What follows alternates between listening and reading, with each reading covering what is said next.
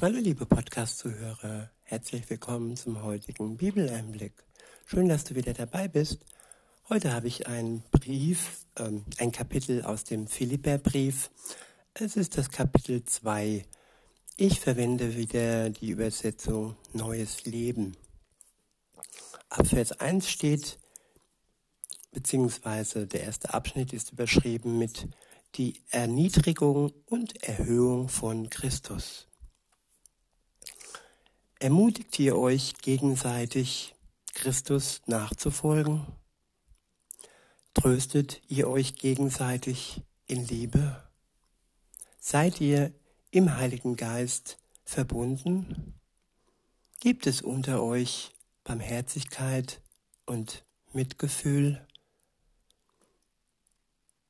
Dann macht doch meine Freude vollkommen, indem ihr in guter Gemeinschaft zusammenarbeitet, einander liebt und von ganzem Herzen zusammenhaltet.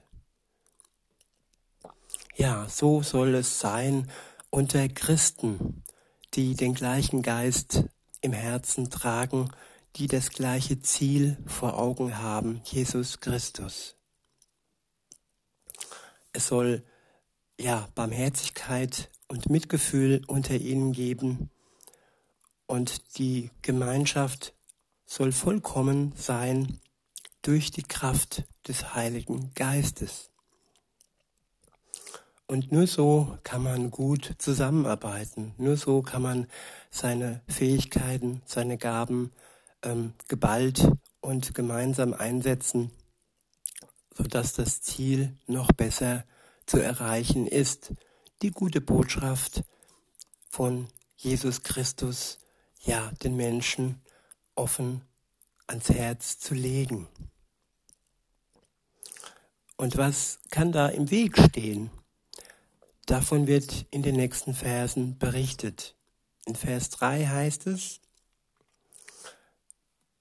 beziehungsweise Vers 2 kommt erstmal, dann macht doch meine Freude vollkommen, indem ihr in guter Gemeinschaft zusammenarbeitet, einander liebt und von ganzem Herzen zusammenhaltet.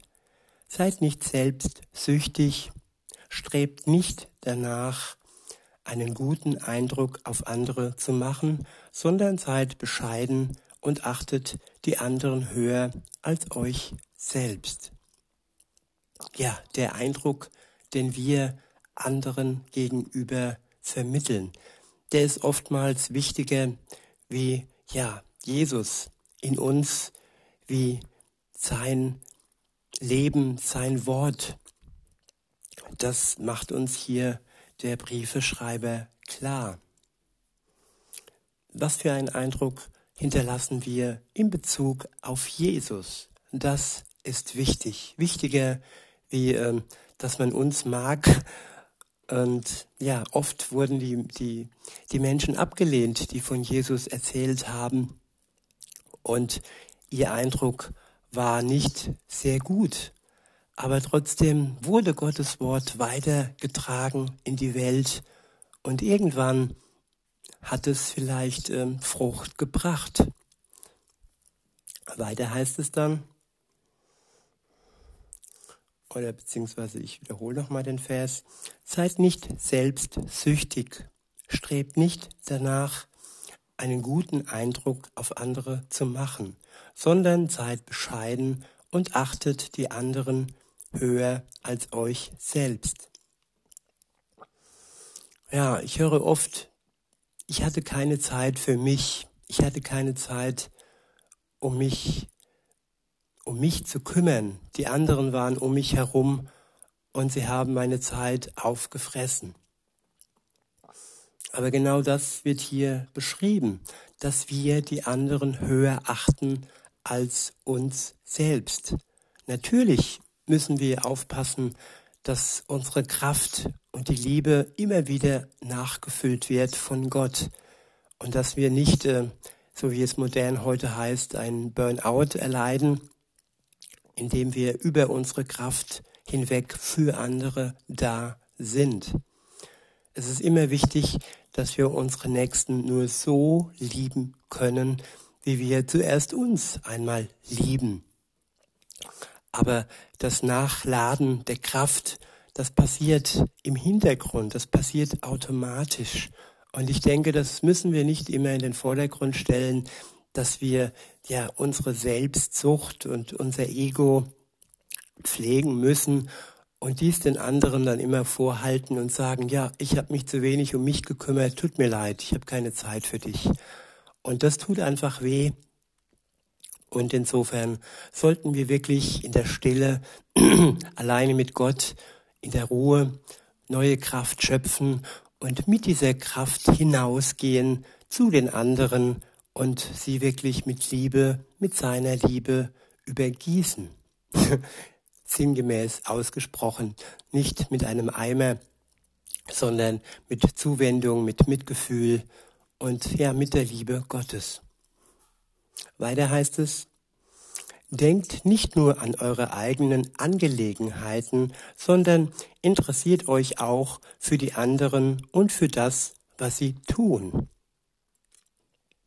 Oftmals erlebe ich es, dass andere sich zwar anhören, was ich erzähle, aber da kommt keine Nachfrage, da kommt kein Bohren, Bohren im Sinne von, ja, den anderen verstehen wollen und ja, ein bisschen sich hineinzufühlen, und äh, zu erkennen, was braucht er denn noch für sein Leben und was kann ich ihm noch geben durch meine Gaben, durch meine Befähigungen, die ich bekommen habe. Einfach Mitgefühl, Einfühlungsvermögen und nicht nur da rein, da raus und äh, dann äh, nur die eigenen Dinge erzählen und das andere nebenbei ja mithören und aber nicht wirklich ähm, zum Guten führen. Ich wiederhole nochmal und fahre dann fort. Denkt nicht nur an eure eigenen Angelegenheiten, sondern interessiert euch auch für die anderen und für das, was sie tun. Geht so miteinander um, wie Christus es euch vorgelebt hat. Jesus war uns ein Vorbild. Er hat den Menschen gedient. Und er ist bis ans Kreuz für uns gegangen. Er hat sein Leben für uns hingegeben, damit wir durch ihn einen Weg haben, ja, wieder ans Vaterherz Gottes herantreten zu können, indem wir uns ja durch ihn reinwaschen können, durch sein Blut unsere Schuld wieder ja von uns nehmen lassen können, erlösen lassen können, befreien lassen können von der Gefangenschaft des Bösen, von der Gefangenschaft unserer Schuld und wieder frei mit Gott, dem Vater, reden können und uns als seine Kinder ansehen dürfen. Weiter heißt es, obwohl er Gott war, Jesus, bestand er nicht auf seinen göttlichen Rechten. Ich wiederhole, obwohl er Gott war, bestand er nicht auf seinen göttlichen Rechten. Ja, er hat seine Rechte quasi komplett aufgegeben. Und dies hat angefangen, ja, am Anfang seines Wirkens, als er in der Wüste war, sich zurückgezogen hat, sich fokussiert hat, sich konzentriert hat auf seinen Vater, auf seinen Auftrag. Und als er dann angefochten wurde vom Teufel, der ihm dann ja alles äh, aufgezeigt hat, was denn möglich wäre und welche Rechte er doch hat und welche Macht er doch hat.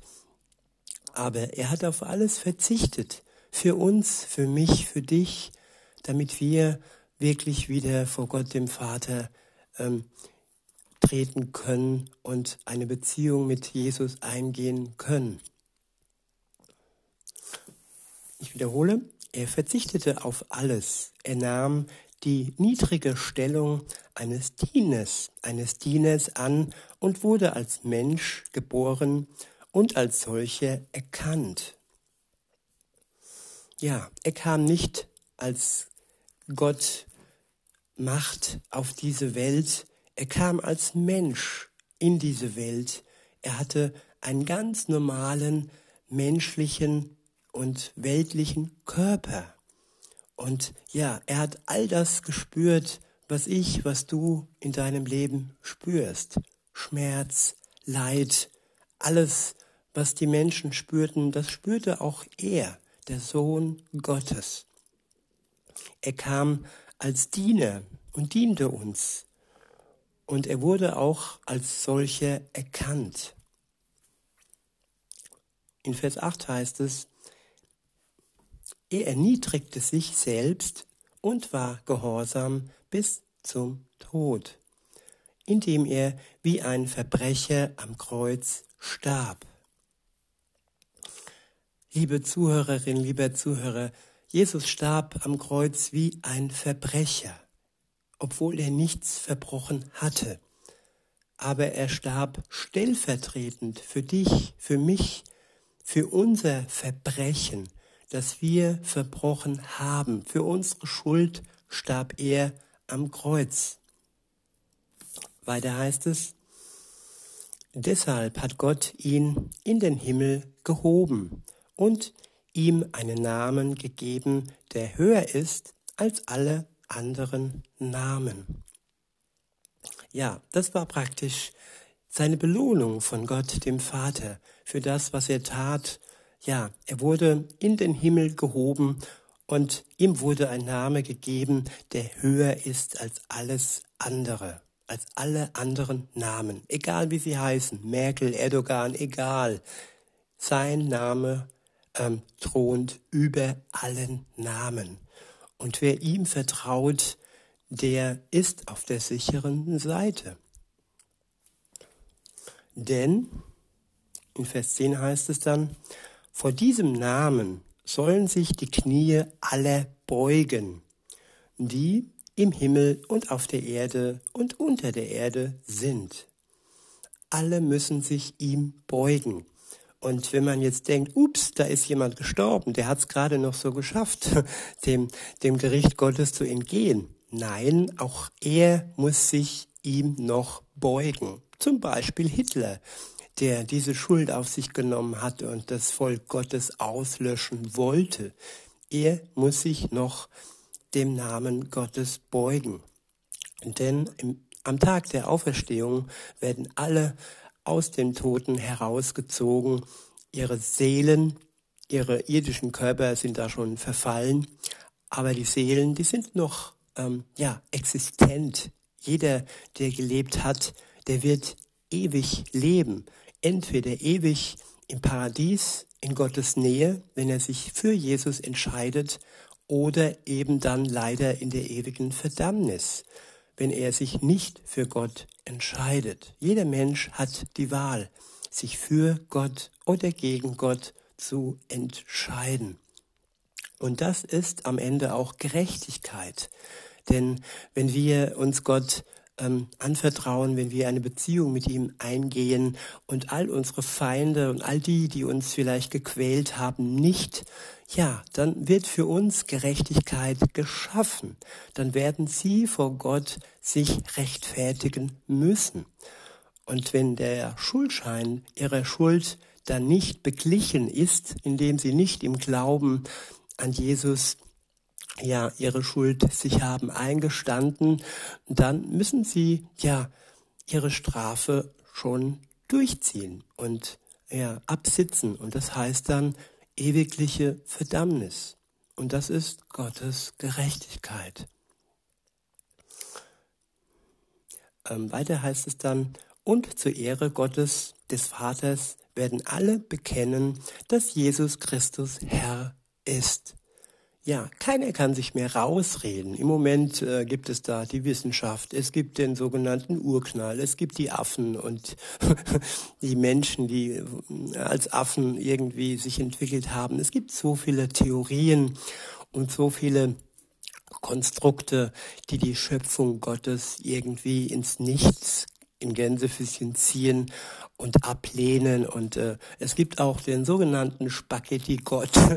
So viele abscheuliche Götzenbilder und sogenannten fremden, fremde Götter, egal wie sie heißen. Aber irgendwann, nicht irgendwann, sondern an dem Tag, der jetzt schon feststeht und den keiner kennt, nicht einmal Jesus wusste den Tag, das Ende der Welt. An diesem Tag, wenn er wiederkommt, dann wird jeder erkennen, dass Jesus Christus der Herr ist. Es werden die bestätigt bekommen, die jetzt glauben, die ihm vertrauen, aber es werden die erkennen, die ganzen Zweifler, die sagen, und ja, hast du schon mal mit Gott einen Kaffee getrunken? Ja, die alles nur sehen wollen und die nicht bereit sind zu glauben und zu vertrauen. Und diese werden dann Jesus Christus sehen, aber ihr, ihre Ablehnung wird nicht belohnt werden. Der nächste Abschnitt ist überschrieben mit Seid ein helles Licht in der Welt. Ab Vers 12 heißt es, liebe Freunde, ja, liebe Freunde, Jesus nennt die, die mit ihm unterwegs sind, seine Freunde, seine engsten Vertraute. Nicht nur der Briefeschreiber, sondern auch Jesus selbst ähm, kann unser Freund werden. Ich wiederhole, liebe Freunde, als ich bei euch war, habt ihr meine Anweisungen immer treu befolgt. Jetzt in meiner Abwesenheit müsst ihr noch mehr darauf achten, dass Gott, dass Gottes Liebe in eurem Leben sichtbar wird. Deshalb gehorcht Gott voller Achtung und Ehrfurcht. Denn Gott bewirkt in euch den Wunsch, ihm zu gehorchen und er gibt euch auch die Kraft zu tun, was ihm Freude macht. Ich wiederhole den Vers 13, denn Gott bewirkt in euch den Wunsch, ihm zu gehorchen, und er gibt euch auch die Kraft zu tun, was ihm Freude macht. Viele Menschen krampfen sich einen ab in ihrem in ihrer Religion. Sie tun es, sie versuchen es aus eigener Kraft heraus, ähm, zum einen den Wunsch zu erzeugen, äh, etwas zu tun und zum anderen auch aus ihrer eigenen Kraft heraus, ja, Gott oder, oder das, was sie als Gott ansehen, Freude zu machen. Aber im christlichen Glauben ist das anders. Im christlichen Glauben gibt Gott bewirkt Gott sogar den Wunsch, ähm, ihm zu gehorchen. Also wir müssen, im Endeffekt müssen wir nur vertrauen. Vertrauen wie ein Kind, deshalb sagte Jesus ja, werdet wie die Kinder. Und wenn Kinder eins können, wenn ihr Urvertrauen noch nicht gebrochen ist, dann können sie vertrauen. Sie können sich in die Arme des Vaters, der Mutter fallen lassen. Und das alleine ist nötig am Anfang eines Glaubens, an den Glauben an Jesus Christus, dass wir Gott vertrauen. Und wenn wir dies tun, wenn wir ihm diesen Vertrauens, äh, ja, diesen, diesen, unser Vertrauen schenken, dann bewegt er den Wunsch in uns, ihm zu gehorchen. Und er gibt uns auch die Kraft zu tun, was ihm Freude macht. Glaube an Jesus Christus ist machbar durch seine Kraft, nicht durch einen Krampf und nicht alleine durch menschliche Kraft und Stärke. Gott rüstet uns aus mit allem, sogar mit dem Wunsch, ihm zu gehorchen. In Vers 14 heißt es, was ihr auch tut, tut es ohne zu klagen und zu zweifeln, damit niemand euch irgendetwas vorwerfen kann. Ich wiederhole, was ihr auch tut, tut es ohne zu klagen und zu zweifeln, damit niemand euch irgendetwas vorwerfen kann. Ja, klagen. Ähm, ja, in erster Linie klagen wir viel über unser Leben und wir zweifeln manchmal auch, aber das Klagen und das Zweifeln das verhindert, dass wir mit Gott weiterkommen im Leben.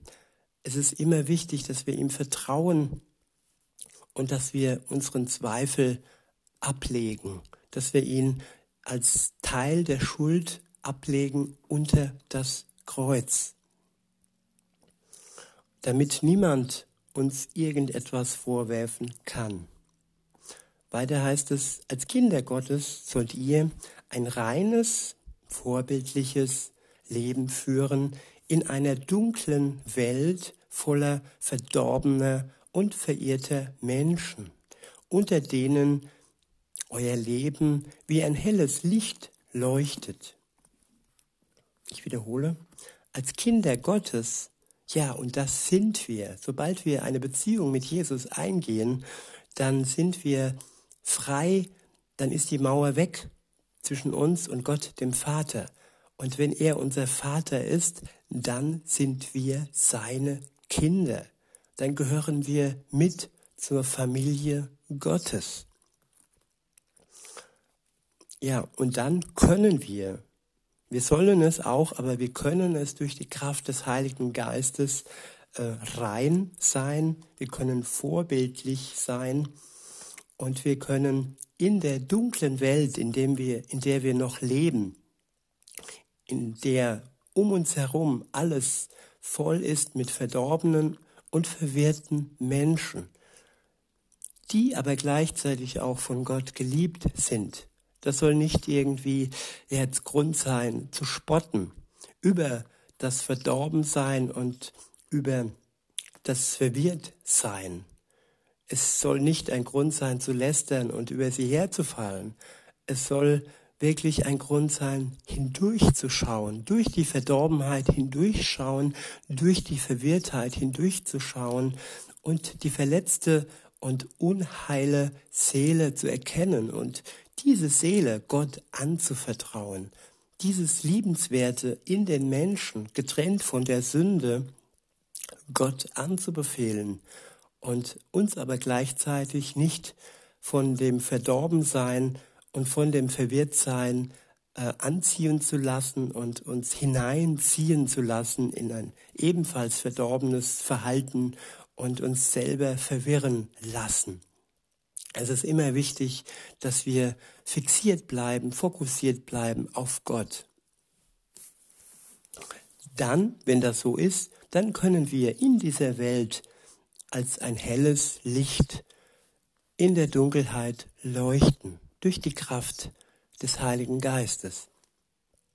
In Vers 16 heißt es, haltet am Wort des Lebens fest, damit ich mich, wenn Christus wiederkommt, freuen kann, dass ich das Rennen nicht verloren habe und meine Arbeit nicht vergeblich war.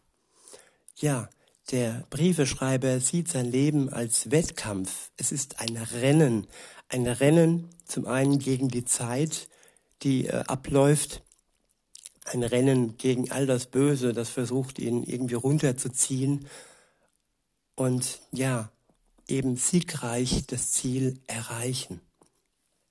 Indem man wirklich an Gottes Wort festhält und wirklich es in seinem Leben als Nahrung sieht, als tägliche Nahrung und ja, als unverzichtbare Nahrung. Weiter heißt es in Vers 17, doch selbst wenn mein Leben im Einsatz für euren Glauben geopfert werden soll, will ich mich freuen und möchte meine Freude mit euch allen teilen. Paulus und wie sie alle heißen. Ja, ihr Leben wurde geopfert. Sie waren alle Märtyrer für das Wort Gottes. Sie hatten Feinde und am Ende sind sie im Gefängnis und äh, gelandet und wurden für Gott hingerichtet, für das, was sie gekämpft haben. Sie wurden so lange bewahrt, wie es nötig war, und am Ende sind sie für einen guten Zweck gestorben für das Wort Gottes und für all die Menschen, für die sie sich eingesetzt haben. Weiter heißt es in Vers 18, und auch ihr solltet glücklich darüber sein und euch mit mir freuen. Wenn Jesus, der Herr, es will, dann kann ich hoffentlich bald Timotheus zu euch schicken, bei seiner Rückkehr kann er mich dann aufmuntern, indem er mir von euch berichtet. Ich kenne keinen, der so aufrichtig wie er um euch besorgt ist. Ja, aufrichtige Besorgnis. Das ist, ja, was Besonderes. Egal, wenn die Menschen verwirrt sind, egal, wenn sie verdorben sind, trotzdem aufrichtig besorgt für sie sein. Da scheint die Liebe Gottes durch die Menschen heraus, wenn dies möglich ist. Weiter heißt es, alle anderen sind nur auf sich selbst bedacht und nicht auf das, was Jesus Christus wichtig ist. Aber ihr wisst ja, wie Timotheus sich bewährt hat. Wie ein Sohn seines Vaters, so hat er mir geholfen, die Botschaft von Jesus Christus zu verbreiten. Ich hoffe, ihn zu euch schicken zu können, sobald ich genauer weiß, wie es mit mir weitergeht. Und ich vertraue im Herrn darauf, dass ich bald selbst zu euch kommen kann. In der Zwischenzeit hielt ich es für richtig, Ephatrodius zu euch zurückzuschicken. Er ist ein wirklicher Bruder für mich, ein treuer Mitarbeiter und Mitstreiter. Und er war euer Bote, um mir in meinen Schwierigkeiten beizustehen. Jetzt sende ich ihn wieder nach Hause, denn er hat Sehnsucht nach euch und war sehr beunruhigt, weil ihr von seiner Krankheit erfahren habt, erfahren hattet. Und er war wirklich krank. Er wäre sogar fast gestorben. Aber Gott hatte Erbarmen mit ihm und mit mir und mir einen so unerträglichen Schmerz, um mir einen so unerträglichen Schmerz zu ersparen. Deshalb habe ich es umso eiliger, ihn zu euch zurückzuschicken, denn ich weiß, wie sehr ihr euch freuen werdet, ihn wieder zu sehen. Das wird auch meine Traurigkeit mindern. Nehmt ihn also im Namen des Herrn gerne auf und erweist ihm die Ehre, die ihm zusteht denn er hat für Christus sein Leben aufs Spiel gesetzt und wäre beinahe gestorben, als er versuchte, für mich zu tun, was ihr in der Ferne nicht für mich tun konntet. Ja, der Einsatz für Jesus bis an den Rand des Todes. Und wir werden oft bewahrt und unser Leben wird geschützt bis zu dem Tag, wo wir dann Jesus wiedersehen dürfen und können und darauf können wir uns freuen. Ja, nicht wiedersehen, sondern vielleicht oder sogar das erste Mal sehen. Und wenn man, wenn wir sagen können Wiedersehen, dann, dann heißt es aber auch, dass wir ihn im Wort, im Geist schon erkannt haben. Und wir haben zwar noch kein Bild, wir brauchen auch kein Bild, aber das Bild, was uns ja das Evangelium weitergibt, das ist schon groß und das ist auch ein Schatz. Und jo, in diesem Sinne wünsche ich euch noch einen schönen Tag und sage bis denne.